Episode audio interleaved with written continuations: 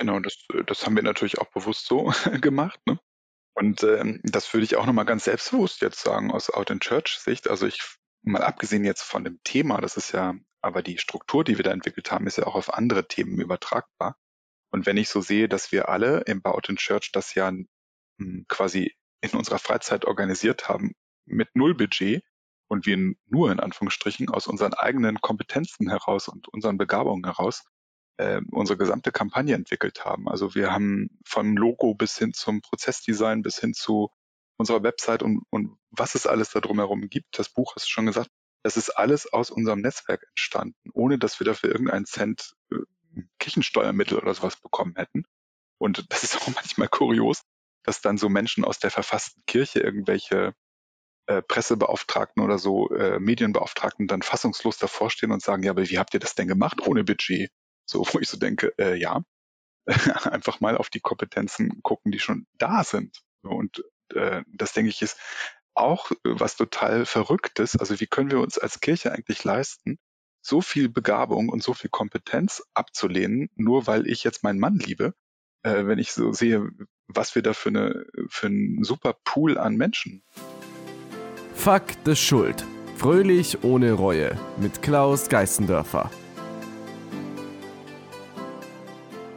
Hallo liebe Zuhörer und Zuhörerinnen. Heute habe ich Jens Ehebrecht zum Sande bei mir im Podcast. Er ist Gemeindereferent beim Erzbistum Hamburg und ähm, das Interessante ist, er ist Mitinitiator, von Out in Church und auch Herausgeber des Buches, ähm, das vor kurzem im Herder Verlag erschienen ist. Und ja, mit Jens reden wir heute über ja, die katholische Kirche, ähm, Veränderung, des Out in Church Kampagne. Und ja, hallo Jens, wie geht's dir so? Hallo, grüß dich, mir geht's gut. Super, toll. Ähm, ja, was, wie, wie, wie läuft's in Hamburg? Scheint die Sonne zurzeit bei euch?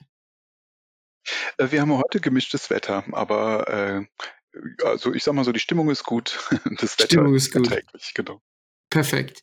Ja, nee, bei uns auch. Bei uns war ja das lange, wir, heute ist der 7. Juni nur für die Zuhörer, wo wir die ähm, ähm, Episode aufnehmen.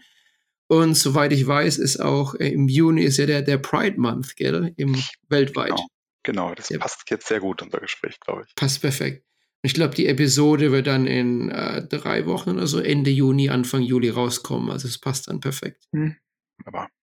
Super. Und bei euch ist ja auch erst vor kurzem, vor ein paar Wochen, das Buch erschienen, gell? Out in genau. Church, der eigentliche hm. Herausgabedatum. Genau, Ende April ist das Buch erschienen und äh, ist noch ganz druckfrisch sozusagen. Cool. Ja. Dann ja, was habe ich noch so auf deiner Webseite gelesen? Du bist ähm, Coach, du bist Supervisor. Kannst du vielleicht kurz erklären, was es bedeutet, dass du ein Supervisor bist im Bereich jetzt Coaching? Genau, das ist ja die eigentlich ursprüngliche Berufsbezeichnung. Äh, Coaching ist ja eher das Format, was dann irgendwann sich in den letzten Jahrzehnten entwickelt hat. Und ähm, in meiner Supervisionsarbeit arbeite ich überwiegend mit Fachkräften in der Kinder- und Jugendhilfe oder im psychosozialen Bereich, in der Pflege und ähm, meistens sind es dann Teams oder Gruppen. Und im Fokus steht immer, dass die Menschen dann über die Arbeit reflektieren, die sie machen. Und das sind in der Regel immer Arbeitsbeziehungen mit Menschen, die dann reflektiert werden oder Konflikte, die anstehen oder bestimmte Teamdynamiken. Und da helfe ich den Menschen, äh, indem ich das versuche zu strukturieren und ähm, ja, den Menschen vielleicht nochmal andere Perspektiven anzubieten. Schön. Das heißt, du hilfst dann anderen Coaches und anderen Arbeiter, die in diesem Bereich arbeiten und bist so quasi so ein, ja, eine zweite Instanz für die? Genau, genau. Mhm. Super. Und dann ähm, bei dir im Erzbistum Hamburg bist du, wo habe ich es denn aufgeschrieben hier, Leitung, du, du, trägst die Leitung des Grundlagenreferates Kirchenbeziehung. ja, das klingt immer alles sehr, sehr äh, speziell und kompliziert. Also wir sind hier in einem Team äh, von mehreren Leuten, was ich leite und äh, wir sind so eine Fachstelle, die ähm, also unser Hauptgegenüber sind äh, Menschen in den Kirchengemeinden bei uns im Bistum. Und wir bieten äh, für die KollegInnen oder die ehrenamtlich Engagierten dort äh, Seminare an und Beratung und Coachings und helfen denen in bestimmten Fachthemen oder generell bei der Frage, wie wir uns als Kirche so entwickeln können. Cool. Ja, hört sich interessant an. Und ja, ihr habt auch ganz interessante Veranstaltungen bei euch auf der Webseite, die habe ich mir auch schon mit angeschaut. So zum Thema Coworking. Vor kurzem habt ihr euch auch ein Coworking Space aufgemacht, ein ökumenischer Coworking Space, gell?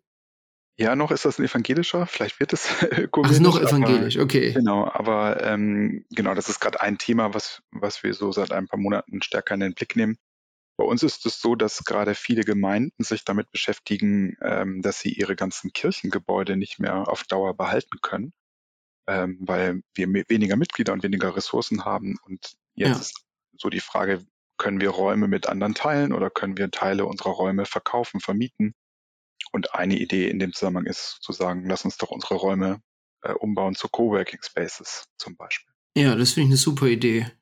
Einfach die, die nicht die Räume verkaufen, sondern behalten und um, umfunktionieren genau. und auch ein bisschen dann noch, ja, wie soll man da, katholische, christliche Werte mit einfließen zu lassen, dass man sagt, na, jüngeren Firmen, Firmen, die sich Ehrenan oder ehrenamtliche Vereine würden vielleicht ein günstigeres Modell bekommen. Geht es auch genau. so ein genau. bisschen in diese Richtung? Genau, das ist die Idee und da stehen wir aber noch relativ am Anfang. Wir sind gerade dabei, die Idee erstmal zu verbreiten, weil es für viele in der Kirche eher noch fremd ist, aber ähm, wir, wir kriegen ganz gute Resonanzen im Moment und Menschen, die neugierig werden, so bei uns und das macht Spaß. Super, ja. Ja, dann sehe ich noch bei euch auf der Webseite, habt ihr ähm, noch verschiedene ja, Programme oder Veranstaltungen in der Zukunft. Mhm. Einmal selber einen, einen Impulsgeber zum Thema Coworking Spaces, dann Ikigai, das Ikigai-Modell, wo es sich zum Leben wohnt, hört sich schon interessant an, muss ich sagen, bei euch diese Veranstaltungen. Ja, herzlich willkommen. Ja. ja. Gre Gregoran Gre Gregorianische Chorals, nur frommer Sound, also auch ein bisschen so zum Thema, hm. ja, dazu. Genau. Cool. Schön, schön. Und ja, privat würde ich dich auch gerne ein bisschen fragen. Würdest du ein bisschen erzählen möchten, wie es denn bei dir privat aussieht, wie du, du lebst? Ja, ich lebe hier in Hamburg ähm, zusammen mit meinem Partner, Stefan heißt der, und äh, wir sind jetzt seit 14 Jahren zusammen. Ähm, genau, und äh, davor habe ich lange in Kiel gelebt, also ich bin so ein bisschen hier norddeutsch, äh, norddeutscher Katholik sozusagen. Und Hamburg ist sowieso, finde ich, die schönste Stadt in Deutschland. Äh, von daher hat man hier sehr viel Lebensqualität. Also ich finde, Würzburg ist die schönste Stadt, muss ich sagen. Da haben wir ja doch sehr unterschiedlich. ich bin da, ja, ich bin etwas vorbelastet natürlich. Ja, verstehe. Cool, cool. Ähm, ja, und willst du, ich, was ich, was ich mich interessieren würde, ist, wie ähm, die Out in Church Initiative zusammenkam. Dass du vielleicht mal ein bisschen ähm, mhm. von vorne anfängst. Ähm, ich meine, wenn man sich jetzt schon anschaut, das ist schon ganz schön ähm, ja, beeindruckend ja. muss ich sagen. Es sind ich meine, natürlich einmal die Leute, dann erstmal die, Me die Medienpräsenz, die Unterstützung, die ich bekommen habe, Buch geschrieben, Film gemacht. Das ist schon ein ganz großes Werk. Ich denke mal, dass sie nicht unbedingt im Dezember angefangen haben, wenn es im Januar nee, genau. rausgelassen genau. wurde. Vielleicht, du mal so von Anfang an anfängst, wo die Idee herkam und wie sich das dann entwickelt hat. Genau, also gestartet äh, hat die Kampagne oder die Initiative tatsächlich vor über einem Jahr und es gab so eine Initialzündung für mich. Ich habe am äh, 5. Äh, Februar war es, glaube ich, 2021 morgens die äh, Süddeutsche Zeitung aufgeschlagen, so wie ich das immer mache, morgens noch so halb schläfrig mit dem ersten Kaffee. Und mir fiel dann das Magazin entgegen und da war so eine Bildergalerie drauf und ähm, äh, es ging um den Slogan ähm, Act Out. Das war eine Kampagne, mit der sich 185 SchauspielerInnen äh, als queere Menschen geoutet haben. Und ich habe in habe das so durchgeblättert und war irgendwie relativ schnell so elektrisiert und habe ähm, wirklich so gedacht, wow, das ist richtig cool und stark und sowas brauchen wir eigentlich in der Kirche auch. Und habe das dann fotografiert und so rausgetwittert und bei Facebook und Instagram geteilt und äh, genau mit diesem Satz, das brauchen wir in der katholischen Kirche auch. Und dann hatte ich im Laufe des Tages ganz viele Likes und Klicks und Anrufe und Nachrichten und die cool. waren alle so Sorry, welcher Tag war es? war 2021. Genau, Februar 2021. Februar, hast du gemeint, genau. genau.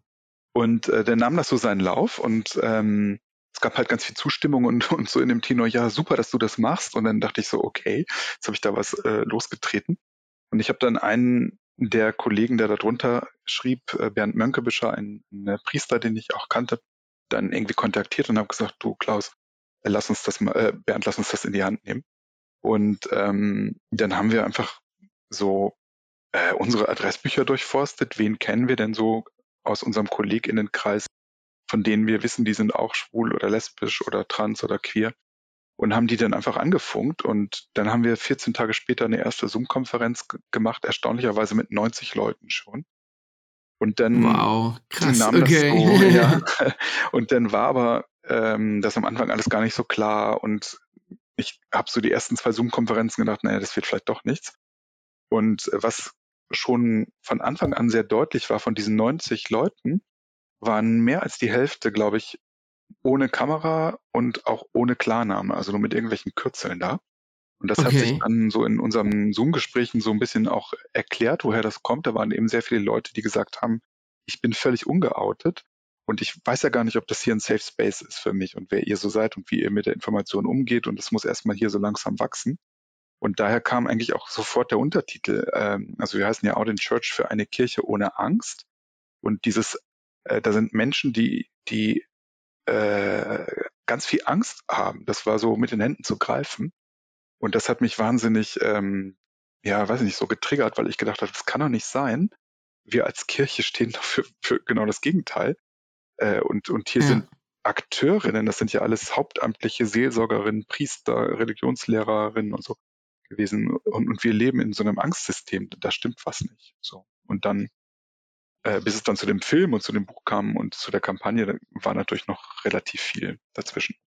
Das glaube ich. Okay, schön. Ja, das hört sich interessant an. Und mhm. das ist, ja, das finde ich schon krass, wenn, dass so viele Leute sich in einem, ja, in einem privaten Zoom-Call, dass sie dann ähm, nicht ihr ja, Bild zeigen, irgendwelche Kürzel, das ist, das zeugt schon, dass Leute wirklich Angst haben und genau. Ähm, genau, ja, die dann, genau, muss man vielleicht dazu sagen für die Zuhörerinnen, die das jetzt nicht so bis ins Detail verfolgen. Also es sind halt alles Personen bei uns in der Gruppe, die in der römisch-katholischen Kirche arbeiten. Ähm, und es ist bis heute so, dass das Arbeitsrecht in Deutschland für die katholische Kirche da so Sonderklauseln hat.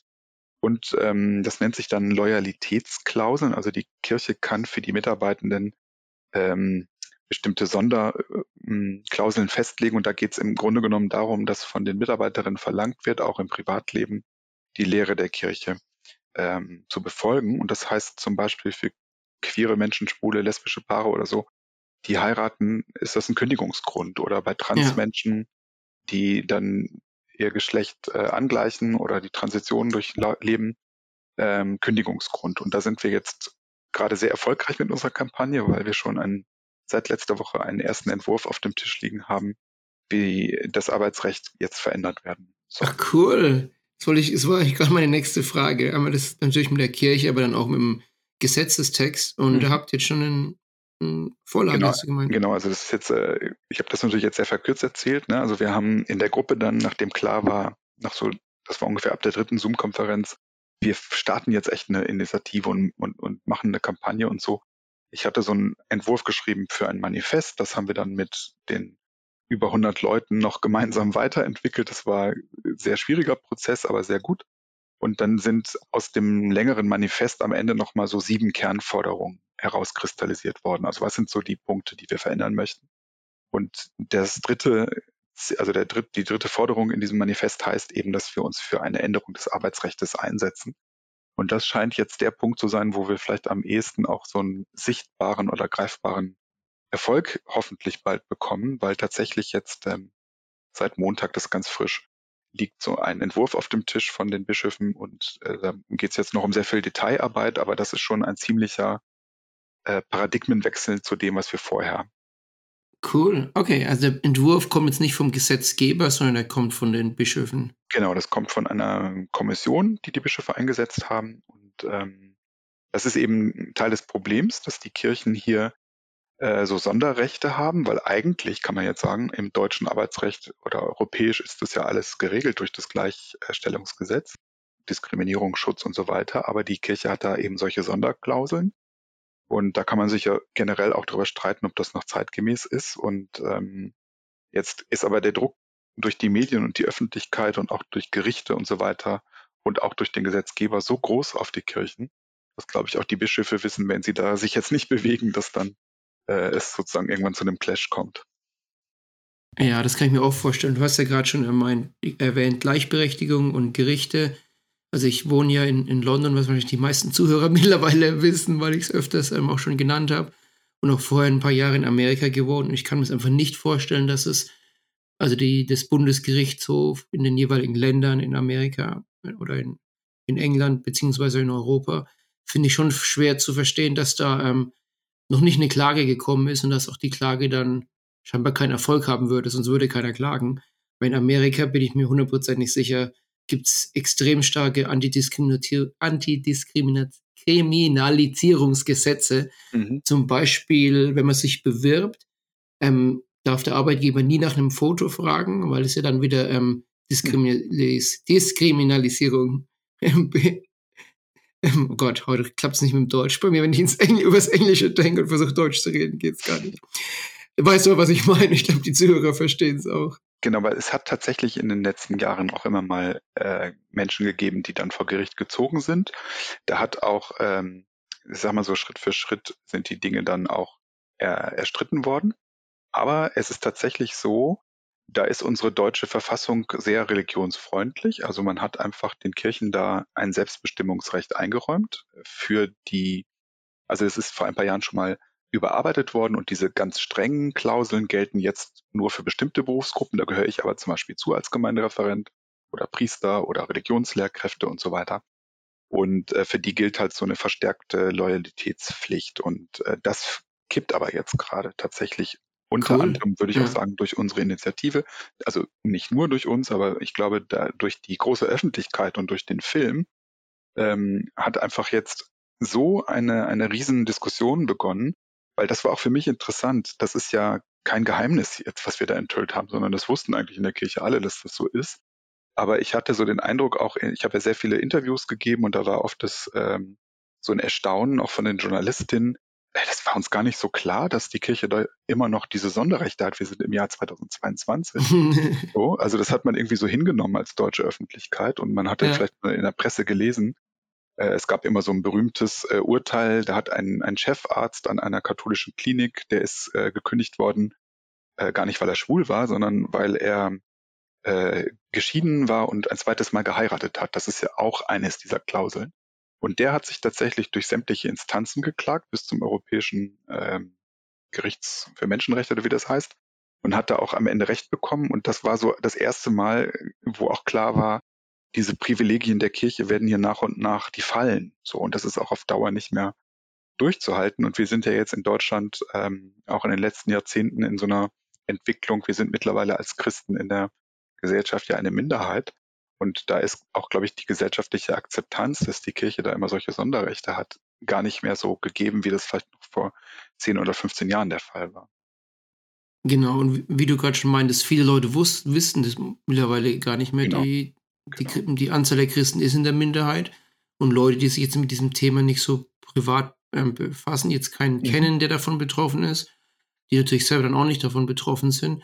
Ich glaube schon, ja. dass es viele, für viele Leute komplett neu ist. Dann. Und das, das merkt man so jetzt, äh, weil ich das jetzt schon ein paar Mal gesagt habe, der Film zu unserer Kampagne, der war da, glaube ich, total wichtig, weil der hat äh, einfach fünf oder sechs Protagonistinnen äh, so etwas genauer mal vorgestellt und ich würde mal sagen, das hat uns einfach wahnsinnig geholfen, weil alle Kollegen aus unserer Runde, die jetzt da in dem Film nochmal so sichtbar geworden sind, ähm, sind alle so Sympathieträger im Grunde genommen. Ne? Und da haben sehr viele Leute, die sonst wenig mit dem Thema zu tun haben, glaube ich, wirklich kapiert, was, was da abgeht bei uns und ähm, was das für eine Form von Diskriminierung ist, die da sehenden Auges stattfindet. Ja, und ich lese auch gerade eure Liste der Unterstützer auf, auf der Webseite. Das ist einmal die Arbeitsgemeinschaft für katholische Hochschulgemeinden, die DPSG, wo ich selber früher mal Mitglied war, ja. und zig Gemeinden, katholische Jugendgemeinde, katholische Landjugendbewegung Deutschland. Das ist schon ja. krass, eigentlich cool zu sehen, wie viele Leute ja. das mit unterstützt haben. Das war für uns total wichtig. Also wir haben ja quasi ein Jahr die ganze Kampagne vorbereitet und ähm, ich sag mal so ab November, Dezember, als wir merkten, oh, wir gehen jetzt auf den Januar zu und am 24. Januar wird, werden wir online gehen und unsere Kampagne wird ähm, gestartet und der Film wird gezeigt, da ist natürlich auch die Angst nochmal bei ganz vielen gestiegen, weil ja tatsächlich auch nicht klar war, was passiert jetzt? Werden wir am, am Tag nach dem Film alle einbestellt und verlieren unseren Job oder sowas, ne? Und dann haben wir im November, Dezember so in der Gruppe darüber geredet und haben gesagt, was können wir denn selber tun, um uns zu schützen. Also einmal können wir dafür sorgen, dass wir möglichst viel Medienaufmerksamkeit kriegen, aber so innerkirchlich haben wir gesagt, wir können ja selber uns auch Solidarität organisieren. Und dann sind wir auf diese Gruppen, die du gerade schon zum Teil genannt hast, Verbände, also die ganzen Jugendverbände, aber auch die katholischen Frauenverbände und ja. was es alles so gibt. Da gibt es ja wirklich eine ganze Bandbreite.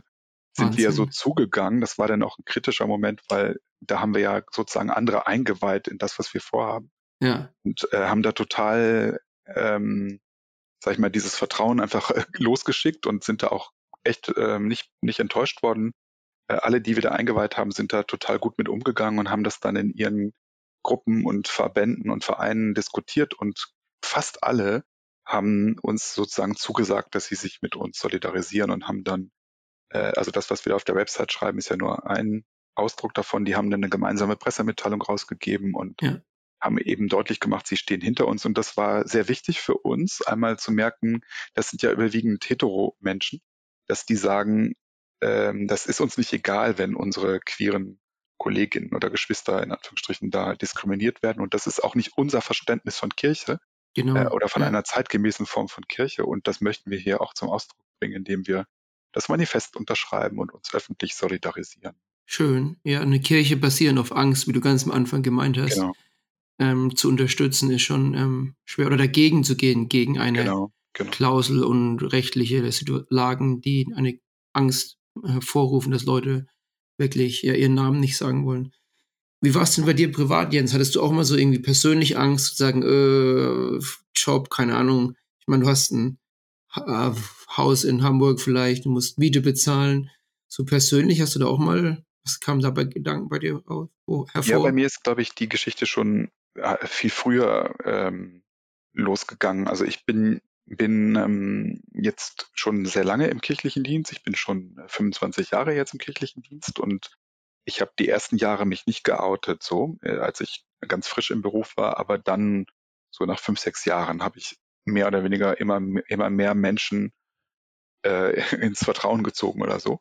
Da habe ich noch in einer Gemeinde gearbeitet und in der Schule und irgendwie, wenn man da so eng miteinander lebt, kann man ja auch nicht immer so was sehr Wichtiges von sich Verborgenen halten. Ja.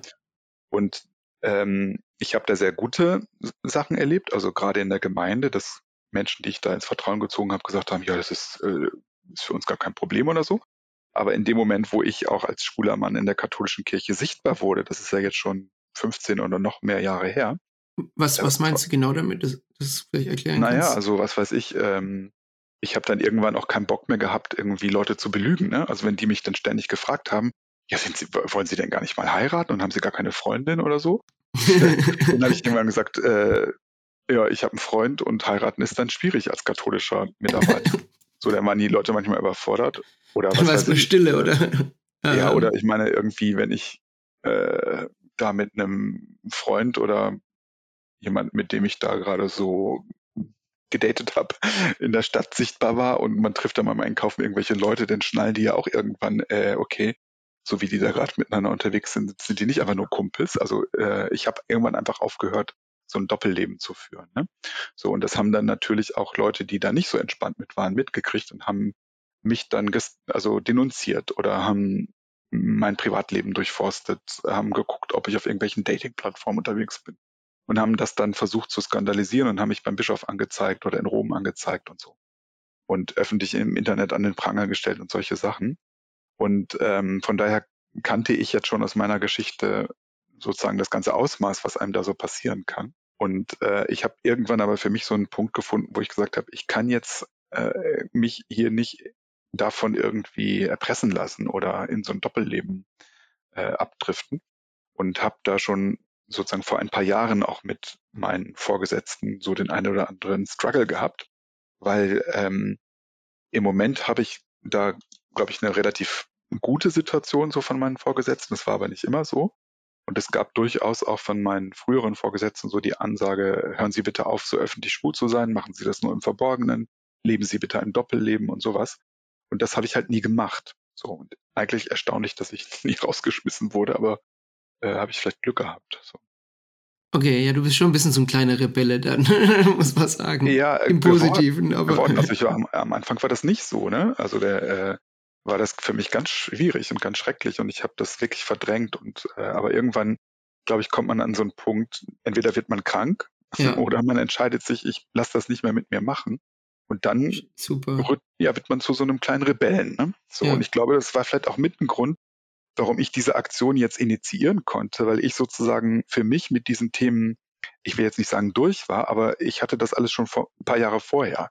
So, und wir hatten ja jetzt eine ganze Reihe Kolleginnen in der Gruppe, die, die sich wirklich mit dem 24. Januar mit unserer Kampagne geoutet haben. Und die hatten einen ganz anderen ähm, inneren Prozess da. Und äh, die hätten so eine Kampagne, glaube ich, gar nicht initiieren können, weil die so mit sich und mit ihrem eigenen Coming-out beschäftigt waren.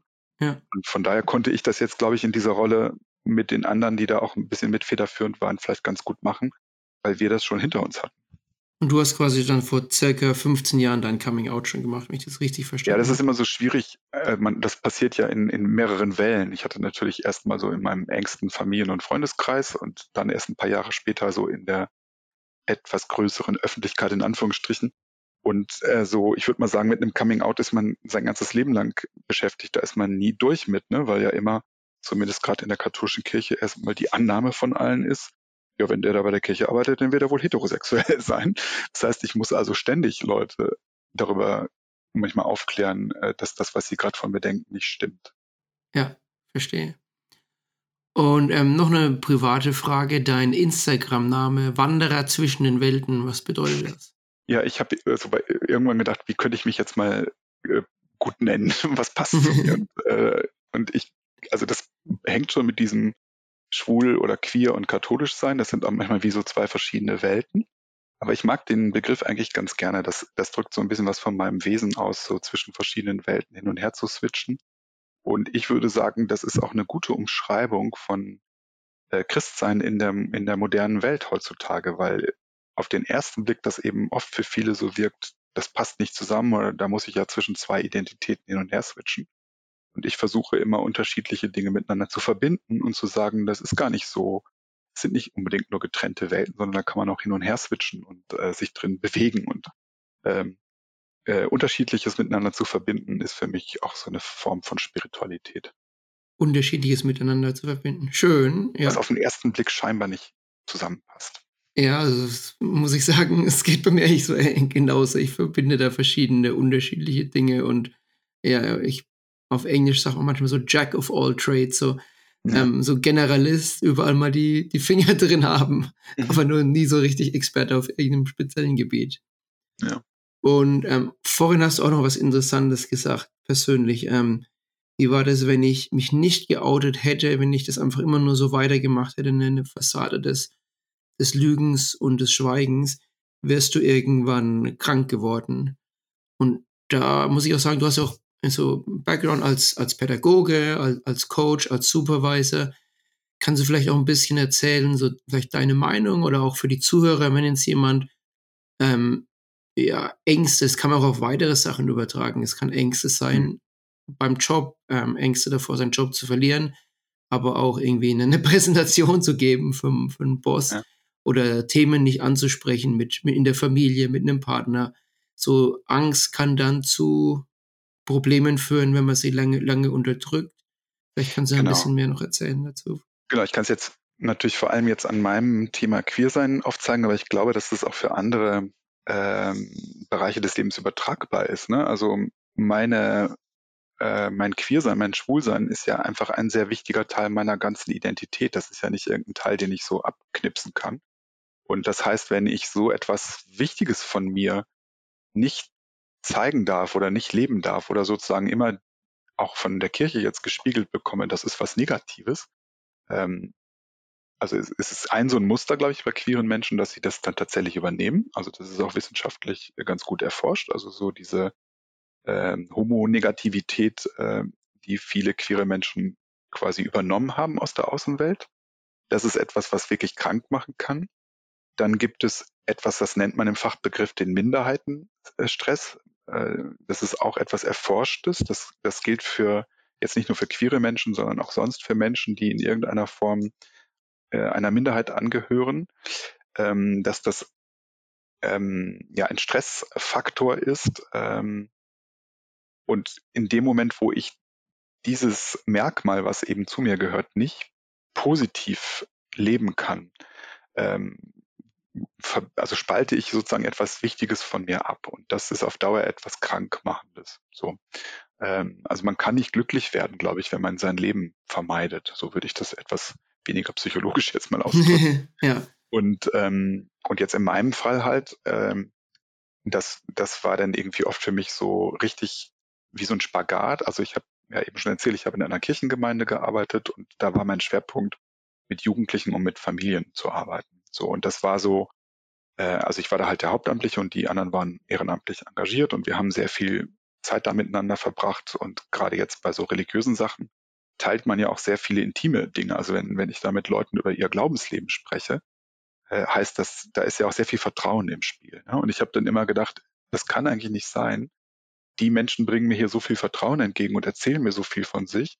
Und ich darf etwas, was eben auch wichtig für mich ist als Person, wen ich liebe und wie, wie ich liebe, nicht erzählen. Und das merken die irgendwann, dass ich was von mir zurückhalte. So, ne?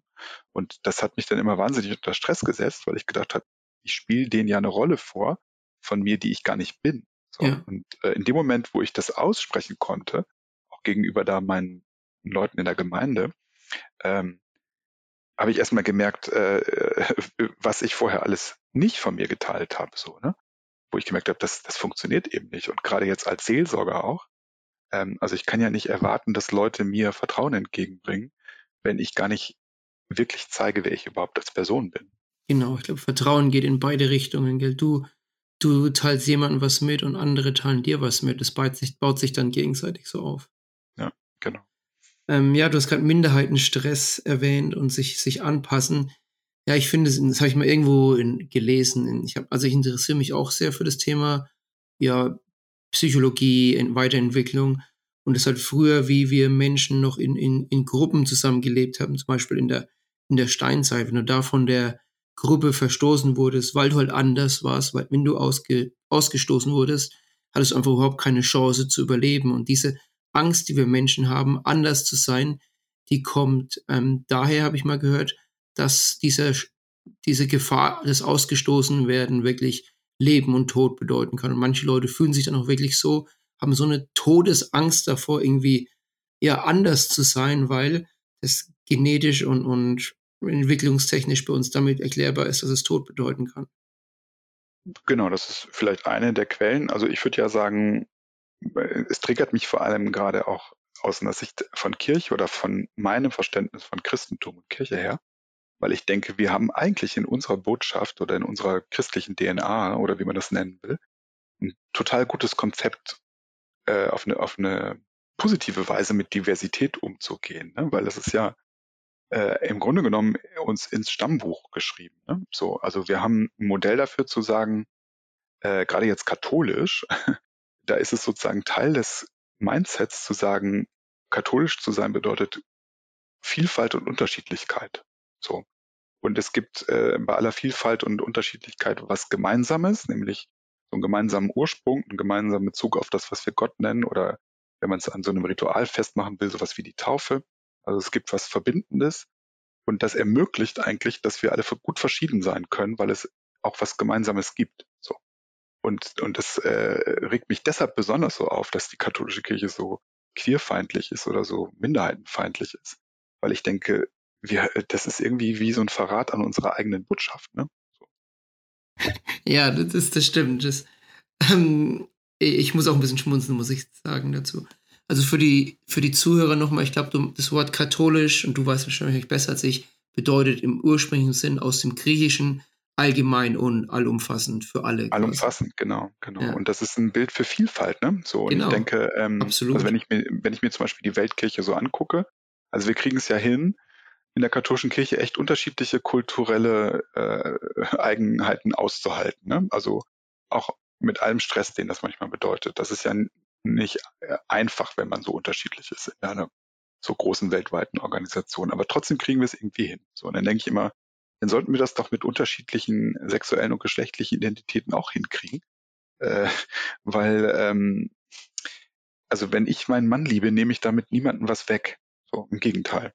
Und ähm, ja, es gibt da aber eine Fixierung auf ein ganz bestimmtes Bild von dem, wie Menschen zu sein haben oder zu lieben haben, damit sie akzeptiert sind was uns eigentlich äh, so einer Vielfalt beraubt, die wir ja längst haben. Genau, ja. Ich, ähm, mit irgendjemandem habe ich da vor ein paar Tagen mal drüber geredet. Die Individualisierung geht ja immer weiter in unserer Gesellschaft. Wir haben alle irgendwie andere Kleider, andere Vorstellungen. Man lebt sich schon ganz schön weit auseinander über, dadurch, dass es so viele Technologien gibt, zum Beispiel über Facebook, Eventbrite, irgendwelche Event-Webseiten, kann man ganz spezielle und ganz eigene Events finden, wo man dann sich ähm, verwirklichen kann. Und ja, die, die katholische Kirche, die weltumspannend ist, die Entwicklungsländer und sehr entwickelte Länder beinhaltet, ähm, muss einfach ja, wie sagt man da, einen gemeinsamen Nenner haben und auf diesen gemeinsamen Nenner können sich alle einigen. Und nur dieser, wenn dieser, gemein, dieser gemeinsame Nenner sehr, wie sagt man das, sehr, sehr lose definiert ist und nicht so eng, wenn er zu eng definiert ist, ist es ja kein gemeinsamer Nenner mehr. Und das sehe ich so ein bisschen das Problem dazu. Ja, aber die Frage ist ja, was man als gemeinsamen Nenner definiert. Ne? Und der genau. gemeinsame genau. Nenner aus meiner Sicht heißt nicht, ähm, äh, unser Markenkern ist nicht, Menschen zu diskriminieren, weil sie Frauen oder, oder queere Menschen sind, ne? sondern ja. unser Markenkern und das, was uns verbindet, äh, das ist genau das, was ich meine. Was uns verbindet, ist Diversität. Das, das klingt ein bisschen paradox vielleicht, ne? aber äh, das ist sozusagen der Ursprung unserer Kirche, ist, also wenn ich auf die, die Ursprungsgeschichte gucke, die ersten Gemeinden, die sich gebildet haben, das waren ähm, Gemeinschaften, die aus einer höchstmöglichen Diversität bestanden haben. Also da waren Sklavenhalter neben Sklaven gesessen oder Griechen neben freien äh, Griechen neben anderen äh, nationalen äh, Herkünften. Und die haben gesagt, wir halten aber das trotzdem aus, hier eine Gemeinschaft zu sein, weil das, was uns verbindet, ist der Glaube an Jesus Christus. Und der ist, das ist stärker als alles, was uns unterscheidet. So. Und ich glaube, darauf sollten wir uns einfach ein bisschen wieder zurückbesinnen. Das ist sozusagen die Keimzelle unserer äh, unseres christlichen, unserer christlichen Religion besteht genau darin, Diversität zu kultivieren. Ja. So. Und, und nicht einen Einheitsbreit zu machen oder äh, Menschen zu diskriminieren, weil sie eine andere Form von Sexualität und Geschlecht haben. Ich, ich meine, es ist ja einfach nur basierend auf, die, auf ähm, historischen Gründen, weil früher die ganze Gesellschaft ähm, ähm, äh, homosexuelle Leute diskriminiert hat, das hat die katholische Kirche auch mitgemacht. Aber mittlerweile ist die Gesellschaft einfach, okay, das war nicht richtig, wir müssen davon weggehen. Aber irgendwie hängt die katholische Kirche noch so, keine Ahnung, 50 Jahre hinterher. Ähm, das finde ich halt krass, muss ich sagen. Zumindest die offizielle, ne? Also das, das zeigt ja jetzt auch zum Beispiel unsere Out in Church-Kampagne. Also ähm, wir haben ja einen Wahnsinns-Support bekommen eben von den katholischen Leuten, die nicht selber queer sind. So, und das zeigt ja, hm, zumindest mal hier in Deutschland würde ich das sagen, dass ein Großteil der Katholikinnen äh, nochmal anders denkt als die Zentrale in Rom, sage ich jetzt mal so ein bisschen plakativ. Ja, ne? ja genau. So, und, äh, und das ist, glaube ich, auch sonst in bestimmten Teilen der Welt so. Ich glaube, das ist so eine der Herausforderungen jetzt für unser Jahrtausend, für die katholische Kirche, so ein positives Mindset zu entwickeln von, wie können wir eine Weltkirche sein, in der aber lokale unterschiedliche Traditionen kultiviert werden. Also so, das ist, glaube ich, ganz ähnlich wie in Europa auch. Wir müssen in Europa als europäische Gemeinschaft auch eine Form finden, wie wir das hinkriegen, dass äh, kulturelle Unterschiedlichkeiten existieren und wir trotzdem äh, eine Europäische Union darstellen können. Und, ähm, und trotzdem gibt es eine französische Kultur, die sich von der italienischen und von der ungarischen und der deutschen unterscheidet. Ja. Das ist dann gleich meine nächste Frage. Hast du oder habt ihr als Initiatoren schon mit anderen ähm, katholischen ähm, Kirchen in anderen Ländern, sagen wir Holland, Dänemark, ähm, Kontakt? Ja, Holland, Dänemark gar nicht so, da ist ja katholische Kirche eher, eher marginal, aber natürlich haben, haben Frankreich, keine Ahnung. ja, genau. Also natürlich haben wir eine sehr starke Aufmerksamkeit auch über Deutschland hinaus erzielt. Und es gibt natürlich auch so internationale Netzwerke, Rain, äh, International äh, Rainbow Committee und sowas alles, Catholic Rainbow Council und solche Geschichten. Und ähm, wir haben unser Manifest auch bewusst in 14 oder 15 Sprachen übersetzt. Und es sind vor allem erstmal so Länder gewesen wie Polen, äh, ist jetzt auch kein Wunder, was eben sehr katholisch geprägt ist, oder Menschen aus Frankreich, aus Italien und so. Ja ähm, die uns kontaktiert haben, also die queeren Christinnen, die es da so gibt. Ähm, wir hatten neulich ein Webinar, das haben Kollegen von mir gemacht, hier aus der Gruppe mit ähm, in einer Gemeinschaft in New York und so weiter. Und ähm, da gibt's so unterschiedlichen Tenor. Ne? Also wir haben auch im Buch so ein paar Stimmen äh, aus Brasilien, aus Frankreich, aus Nordamerika, aus England eingeholt von Katholiken, die sich da für queere Menschen in der Kirche engagieren. Und zum Beispiel die Menschen in Polen sagen uns ganz deutlich, also die katholische Kirche in Polen ist viel, viel, viel queerfeindlicher natürlich als in Deutschland. Und es ist total wichtig, dass es so eine Initiative wie Out in Church in Deutschland gibt, weil wir auch so ein Stück mit solidarisch und verantwortlich sind für die queeren KatholikInnen in Polen zum Beispiel die sagen, wir könnten uns gar nicht so artikulieren, wie ihr das macht und euer wow. Kampf, ihr kämpft auch ein Stück für uns mit.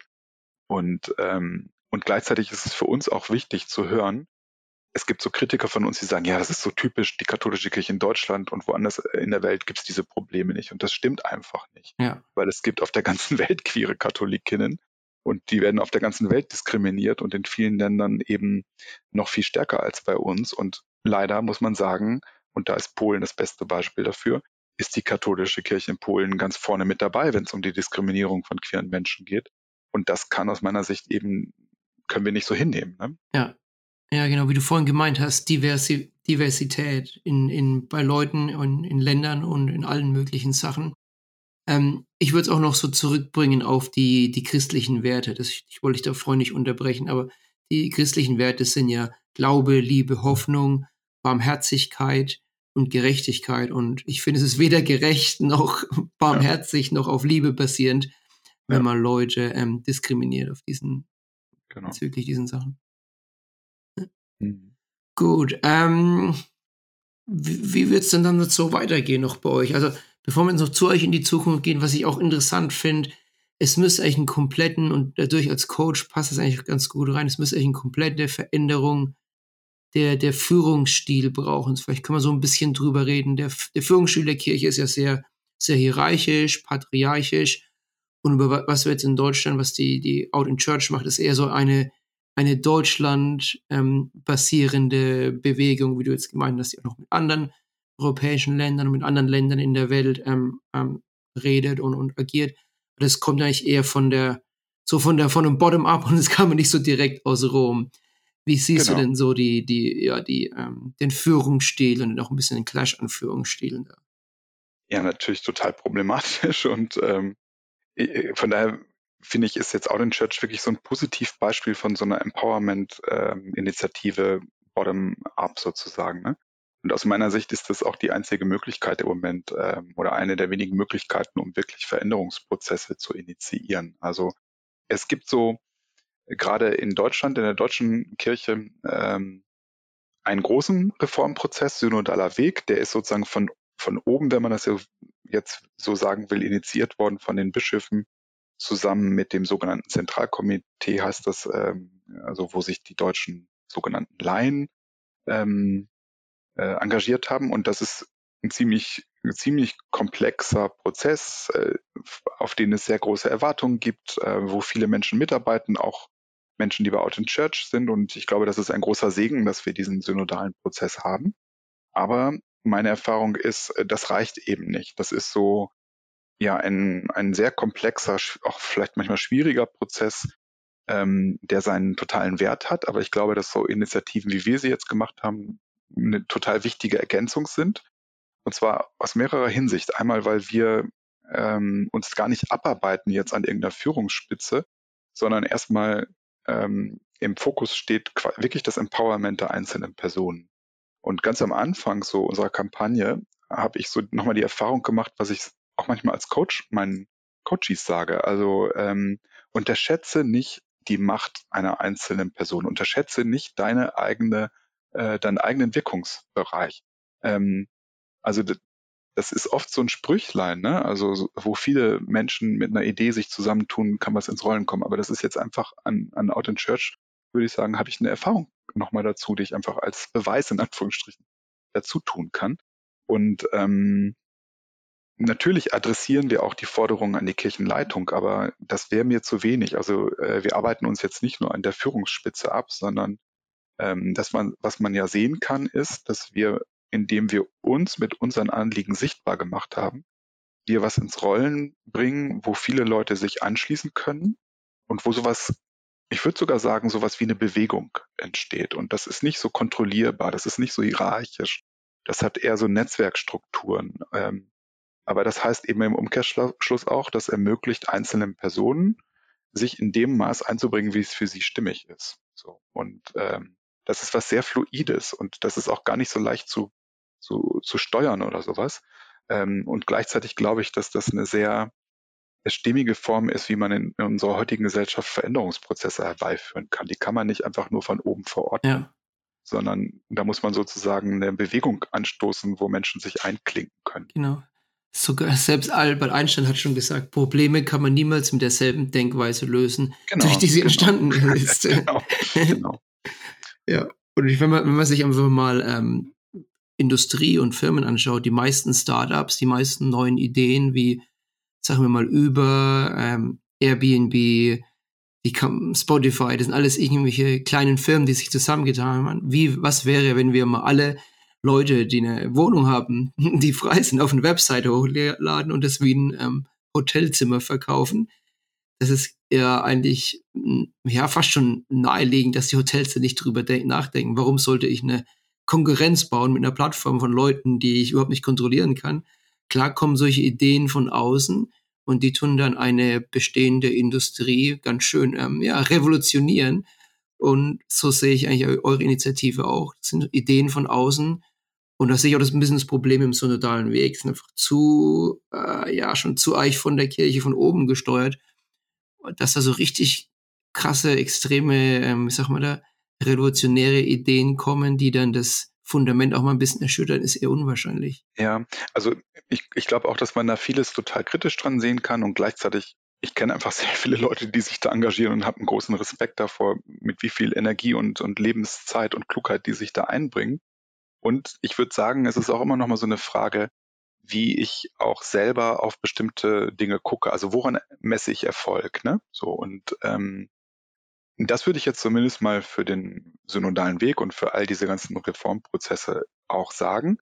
Ähm, natürlich guckt man sehr stark, was kommt wirklich substanziell am Ende Belastbares raus. Das ist ja auch richtig dahin zu gucken. Und, und gleichzeitig der Prozess an sich verändert aber auch schon etwas. Also wir haben jetzt schon, wo dieser synodale Weg noch läuft, ähm, glaube ich, eine Veränderung erreicht oder, oder die Menschen, die sich da engagieren, indem einfach bestimmte Dinge plötzlich besprechbar geworden sind, die über Jahrzehnte in der katholischen Kirche ein Tabu waren. So, ne? Und ähm, es ist sichtbar geworden, wo die Konfliktlinien verlaufen. So, also vorher war das immer so angeblich die Bischöfe alle mit einer Stimme, was aber natürlich nie gestimmt hat. Und jetzt ist es durch die durch das Verfahren im synodalen Weg ist es einfach sichtbar geworden, weil die Menschen sich sichtbar, messbar positionieren müssen. Und das hat auch schon mal einen Wert. Das ist noch nicht das Ergebnis, was ich mir erhoffe, aber ähm, wir, haben, wir fangen jetzt mal an, sowas wie eine Diskurskultur zu entwickeln, die es einfach jahrzehntelang in unserer Kirche gar nicht in dieser Form gegeben hat. Ja, und ich finde, Veränderung muss auch auf verschiedenen Ebenen ähm, stattfinden. wie du jetzt gemeint hast, es gibt einmal so die, die fluide Netzwerkveränderung, die dann auch teilweise von außen kommt. Und der synodale Weg ist einfach ein guter Beispiel von einer internen Veränderung. Und es sind verschiedene ja, Bewegungen oder Initiativen, aber eigentlich arbeiten wir eigentlich alle in die gleiche Richtung.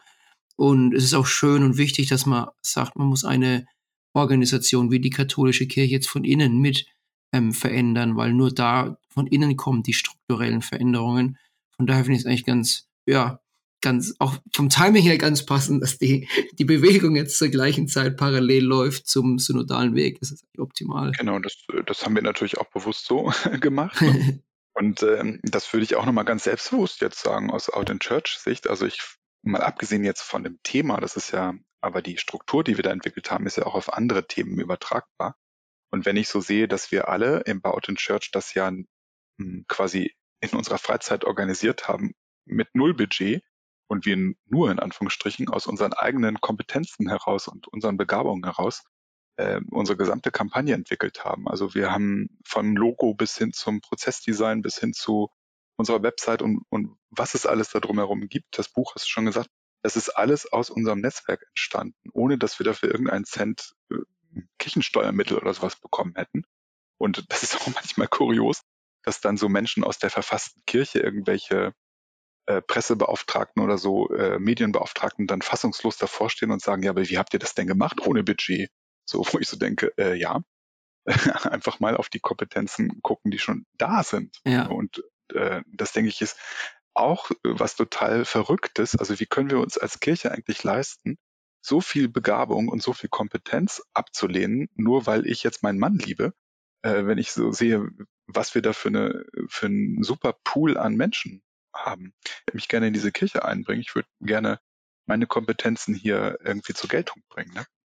Genau.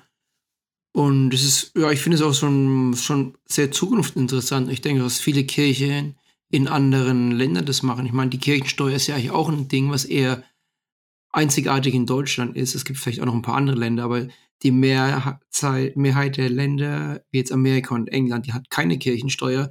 Die Kirchen müssen sich dann über Spenden oder über ehrenamtliche Mitarbeit äh, finanzieren. Und das habt ihr eigentlich ganz gut ähm, vorgelebt. Wie kann man andere Leute motivieren und dann ihre Kompetenzen nutzen, diesen Pool an Menschen, um dann ein, ein Projekt und eine Initiative und die Kirche allgemein mhm. weiter voranzubringen. Ja, genau.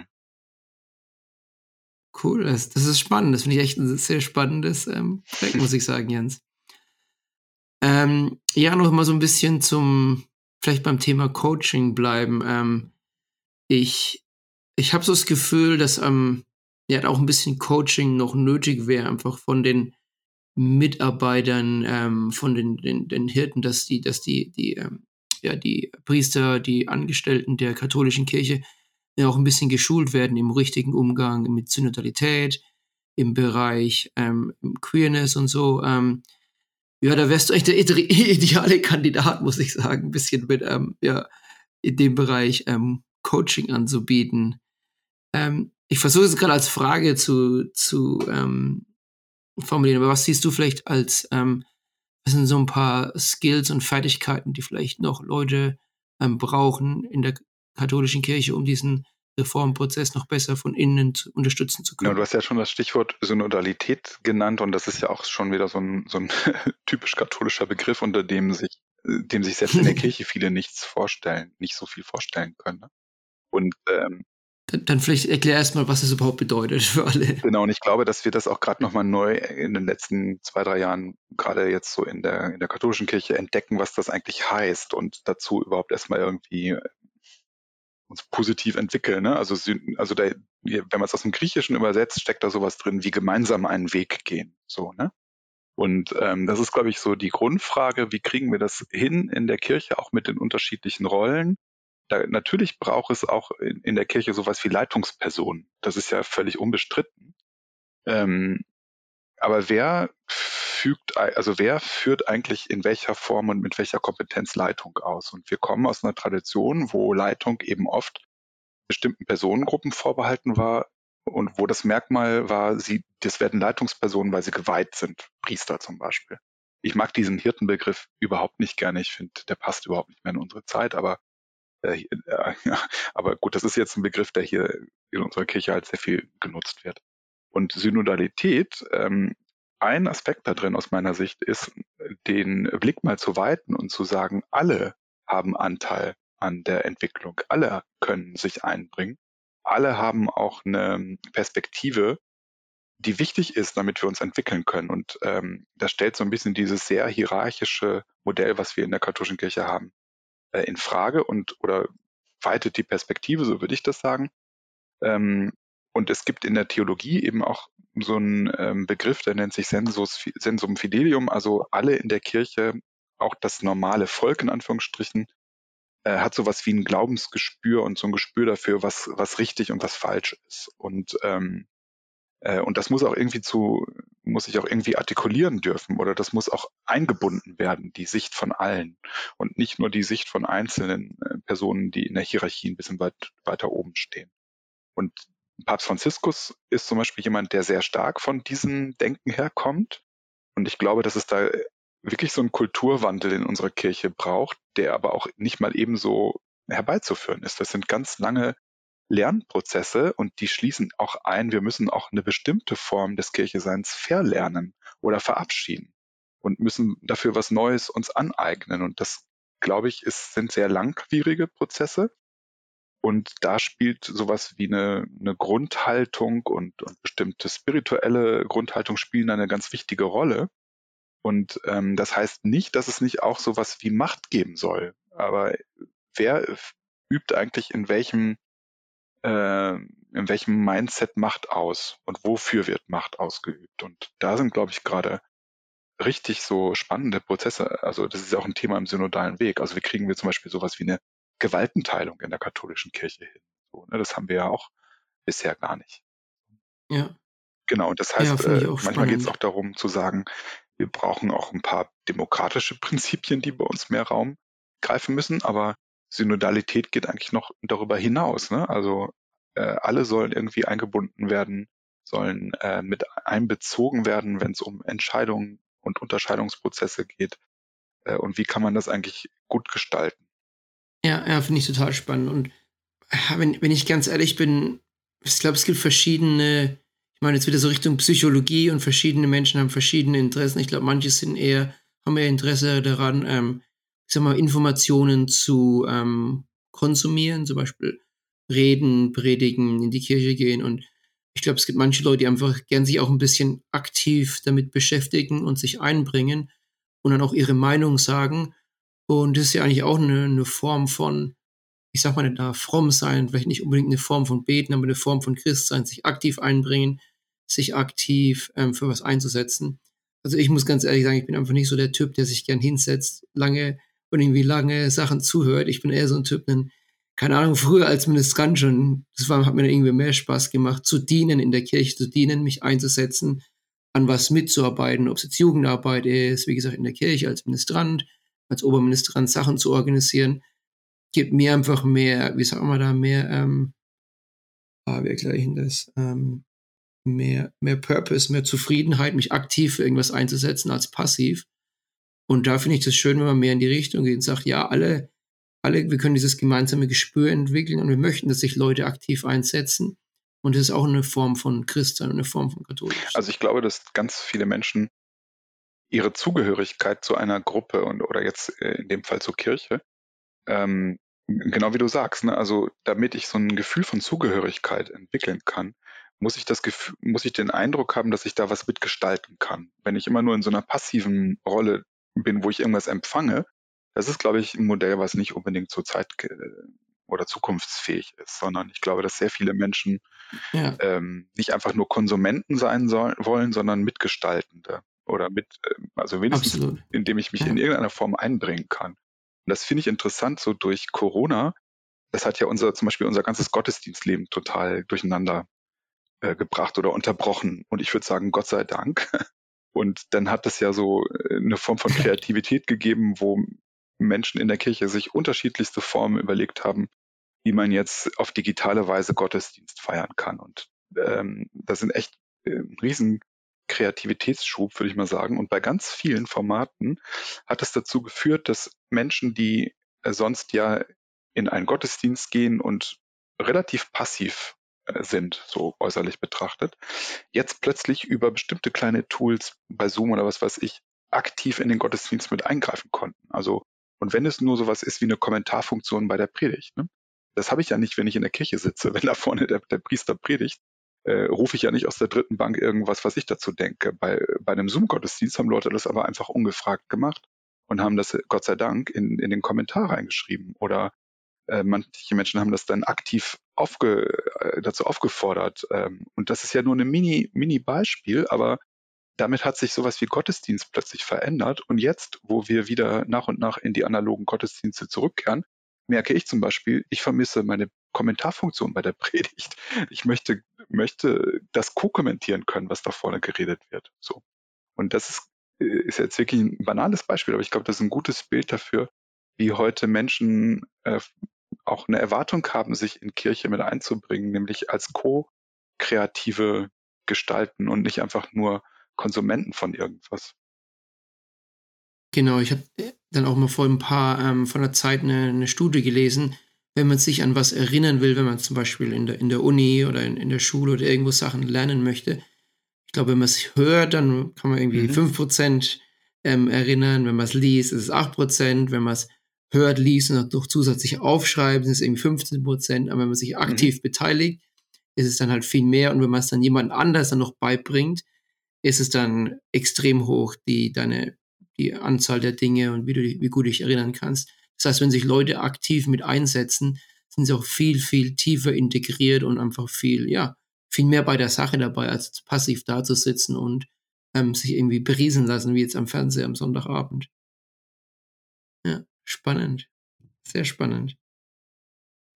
Ähm, ja, wie, wie, wie geht's jetzt so weiter ähm, bei euch, äh, Jens? Du hast schon ein bisschen andere Länder ähm, angesprochen.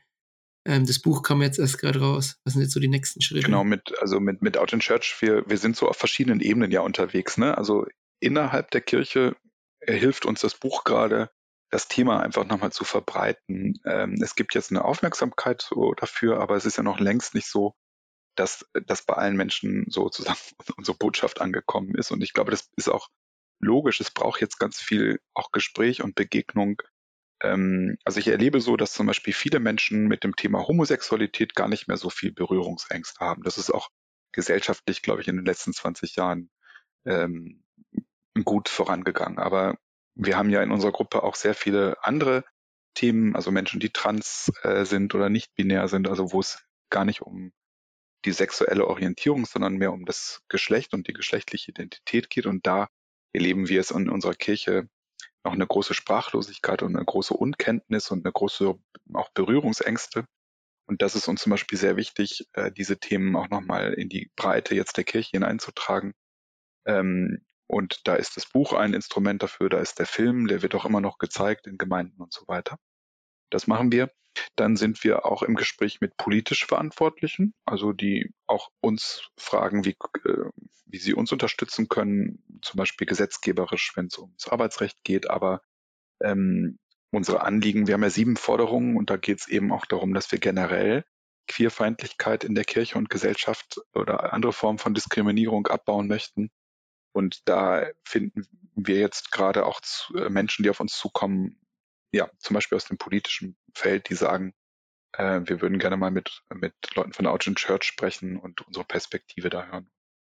Ähm, das Beispiel, was ich vorhin schon mal gesagt habe, das ist jetzt vielleicht das Greifbarste, dass wir uns natürlich jetzt in diesem Prozess, wenn es um die Änderung des Arbeitsrechts geht, auch einfach mit einmischen werden, auch wenn wir da nicht direkt gefragt werden. Wir, wir mischen uns einfach dann öffentlich ein und geben unsere Stellungnahmen ab und so. Wir warten nicht darauf, dass wir cool. gefragt werden. Was glaubst du denn, wann, das, wann der Gesetz-Stack ähm, aktiv wird, wenn du so in die Zukunft blicken würdest? Also wenn man jetzt ganz optimistisch guckt, ne, also jetzt, ähm, wie gesagt, jetzt ist der Entwurf gekommen. Im Juni gibt es dazu Tag ja. die Kommission, die das bearbeiten soll. Ähm, es läuft jetzt eben, also bestimmte ähm, Berufsgruppenvertreter und so weiter werden jetzt um Stellungnahmen gebeten. Das heißt, da ist jetzt so ein Beteiligungsprozess, so ein leichter angestoßen worden und dann gibt es so jetzt bis zum Ende des Jahres mehrere Etappen. Und ich sage mal so, wenn jetzt wirklich alles gut geht und ähm, die Arbeitsgruppe diese Rückmeldung jetzt auch im Zeitplan einarbeitet und dann die Bischöfe, das muss dann von der Bischofskonferenz oder von den einzelnen Bischöfen beschlossen werden. Wenn das jetzt ohne riesengroße Widerstände passiert, dann könnte das bis zum Ende des Jahres sogar gelingen. Das ist aber der sportliche Zeitplan. Und wenn es da jetzt nochmal so eine, ich sag mal so eine Schleife zusätzlich gibt, weil die etwas konservativeren Bischöfe noch ein Veto einlegen oder was weiß ich, was da alles noch passieren kann, dann kann es auch vielleicht erst März 2023 werden. Aber ich glaube, dass die Bischöfe und die anderen Verantwortlichen gemerkt haben, wir können da jetzt nicht mehr die nächsten fünf Jahre mit warten, sondern da brennt, da brennt so ein bisschen die Hütte. wir müssen jetzt, wir müssen jetzt wow. mal reagieren. So und und das also ich bin da insofern zuversichtlich, weil der Entwurf, ich habe da noch einiges dran zu kritisieren, haben wir auch schon gemacht, aber grundsätzlich ist der Entwurf schon mal wirklich ähm, weitgehender, als ich zuerst gedacht habe. Super.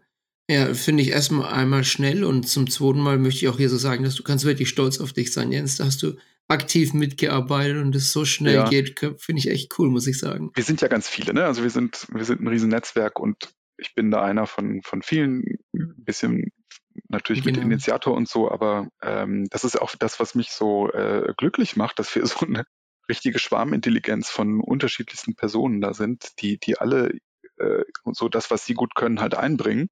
Und, ähm, und das ist auch echt entlastend, also dass man da nicht alleine die Dinge durchkämpfen muss. So, ja. Super. Gibt es noch irgendwelche anderen Punkte, die in den nächsten paar Monaten oder Jahren kommen werden? Wie siehst du das weiter noch? Du hast, glaube ich, schon als Trans hast du schon erwähnt, der Gesetzestext. Genau. Ich glaube, die internationale Zusammenarbeit, habt ihr da irgendwelche Pläne, die weiter Ja, also wo wir natürlich auch drauf gucken und ähm, das ist eigentlich das dickere Brett im Grunde genommen. Ähm, unsere Forderungen bei Out in Church gehen ja auch darauf hin, dass die katholische Lehre sich verändern muss mit Blick auf Sexualität und Geschlecht. Und da sind wir wirklich in Rom, und das ist ja hier kein Geheimnis, erzähle ich dir ja kein Geheimnis, dass das sehr viel komplizierter ist. Und wir arbeiten zum Beispiel gerade mit einer kleinen Gruppe daran äh, und möchten dem Papst einen, einen Vorschlag auf den Tisch legen, wie er den Katechismus, das ist ja das Lehrbuch der katholischen Lehre, ähm, so verändern kann, dass er da die, die die entsprechenden Abschnitte, wo es um Homosexualität und so weiter geht, dass die gestrichen werden oder verändert werden. Und da arbeiten wir gerade an einer Formulierung, die wir dem Papst zuschicken möchten. Und da sind wir uns schon auch bewusst, dass das jetzt nicht damit getan ist, dass wir einmal einen Brief schicken und dann passiert das, sondern das ist noch ein längerer Prozess, aber wir möchten sozusagen auch von uns aus da nichts unversucht lassen und gehen da aktiv auf den Papst dann zu. Schön, vielen Dank, cool. Ja, ich glaube, damit kommen wir auch ähm, zum Ende von diesem Gespräch. Ähm, hier hast du noch irgendwelche abschließenden Botschaften, eine abschließende Botschaft für die ähm, Zuhörer, die du gerne noch los, äh, los die, die ähm, möchtest. die berühmten letzten möchtest. Worte. also, genau, die berühmten, ja, ich will dich auch nicht auf den, auf den Platz stellen hier. Nee, ich habe ich hab tatsächlich so zwei Sätze, das sind so ein bisschen so, auf den ersten Blick wirken die vielleicht wie so Kalendersprüche, aber die, die verdichten für mich tatsächlich so ein bisschen jetzt die Erfahrung, die wir bei Out in Church gemacht haben und, und die sind mir deshalb so wichtig, weil die aus meiner Sicht auch auf andere Themen so übertragbar sind. Ich merke das so im Coaching äh, bei vielen Leuten. Also jeder hat ja so sein Thema irgendwie im Leben. Und es sind zwei, zwei einfache Sätze. Ne? Das eine ist, spür die Angst und mach es trotzdem. So. Ähm, und das zweite ist wirklich, unterschätze nicht die Wirkung, die du in deinem Umfeld erzielen kannst für Veränderung. Also denk nicht zu klein von dir. Super. Dem kann ich gar nichts mehr hinzufügen. Vielen Dank, Jens. Vielen Dank für ja, deine gerne. Zeit. Vielen Dank. Für die Zuhörer. Noch ganz kurz, ähm, ich werde ähm, das Buch verlinken, das, wie gesagt, Ende April loskam. Ähm, äh, Jens sein Twitter-Account und, und auf Instagram und ähm, natürlich die am ganzen anderen ähm, Dokumentationen und ähm, Berichte. Vielen Dank, Jens. Herzlichen Dank für deine Zeit. Tschüss.